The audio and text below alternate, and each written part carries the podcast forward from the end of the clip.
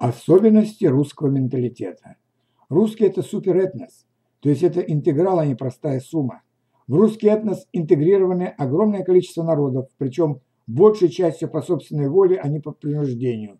Тут вопрос немного спорный, но если зреть в корень, то получится, что практически все малые народы были присоединены к согласии по просьбе ОНО. Русский – это прежде всего особый менталитет. Менталитет союза разных народов с разным вероисповеданием вокруг сильного центра. Подобное явление во всем мире называется империей. Существует закон сильного центра. Чем он сильнее, тем больше втягивает в свою орбиту другие этносы. Россию можно сравнить с мощным дубом, корни которого скрыты от глаз под толстым слоем истории. Основу русского народа составили, об этом спорят ученые-историки, до, до сих пор славяне, балты, финно-угорские народы и тюрки. А если конкретизировать, то этих народов наберется несколько десятков. И после этого вас удивляет интернационализм русских, так ведь это качество заложено в глубокой древности нашими предками. Повторюсь, это наша основа. На том Россия стояла, стоять будет.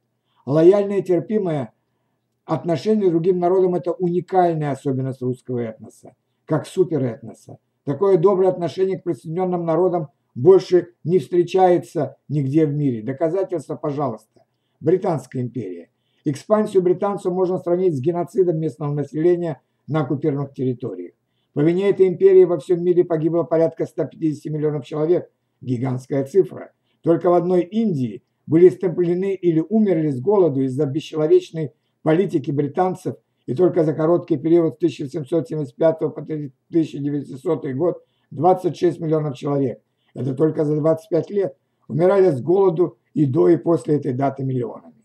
Между прочим, именно Британская империя впервые в мире ввела концентрационные лагеря.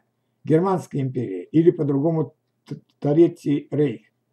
Фашистская тоталитарная машина всего лишь за 12 дней существования, за 12 лет существования с 1933 по 1945 успела отправить в мир иной более 50 миллионов человек, из которых 11 миллионов замучены сожжены в концентрационных лагерях. А победил их и спас остальной мир от этой чумы именно русский народ, тогда советский. США. Одних только индейцев за два века было стремлено свыше 10 миллионов человек, а индийская резервация – это вообще позор, унижение достоинства целого народа и его планомерное истребление. А чернокожие рабы на американских плантациях погибали десятками миллионов. Уже в 20 веке были уничтожены более 4 миллионов вьетнамцев, а американское вмешательство дела Ирака, Афганистана, Ливана, Югославии тоже из того же порядка. Кроме того, они первыми в мире сбросили атомную бомбу на мирные японские города, в результате чего погибло более полумиллиона мирных жителей. И как после этого просвещенные британцы, немцы и американцы могут говорить о равенстве народов, гуманизме и человеколюбии. Другое дело Российская империя, русские как титульная нация. Несмотря на то, что у России гигантская территория, самая большая в мире, и огромное количество народов, населяющих ее более 190 народов, она никогда не, не устраивала целенаправленный геноцид присоединенных народов. Более того, на всех исканных землях малых народов сразу же начинали здесь по их благоустройству, строились дороги, заводы, фабрики, доступное жилье, школы и так далее. Никогда не ущемлялись права малого народа и тем более не подвергалось унижению его человеческое достоинство. Даже сейчас любой якут, аварец или калмык может свободно разговаривать на своем языке, придерживаться своего вероисповедования, и ему ничего за это не будет. В отличие от той же Турции, где все обязаны разговаривать только на турецком, или же Китая, который, как пишут, всячески ущемляет права уйгуров, тибетцев и монголов, пытаясь максимально китаизировать их. При организации СССР Конституции страны было прописано самоопределение союзных республик в случае надобности и желания. И при развале страны все 15 республик без всяких препонов и юридических казуистик, тем более военных вмешательств, получили право организовывать собственное государство.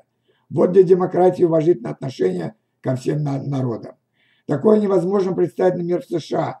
Вот Техас хотел отделиться, но ведь не дали. Или Бавария давно хочет отделиться от Германии. Или Каталония уже много десятков лет пытается стать самостоятельно от Испании, но ведь не дождутся. Почему? Да потому что интернационализм и демократия у них только на словах, а на деле полный пшик. А еще говорят, что в России тоталитаризм и ущемление прав человека. Профессор ЛГУ и создатель теории пассионарности Лев Гумилев в свое время говорил, что русские относились к окрестным народам как к равным, утвердив принцип не истребления соседей, а дружбу народов.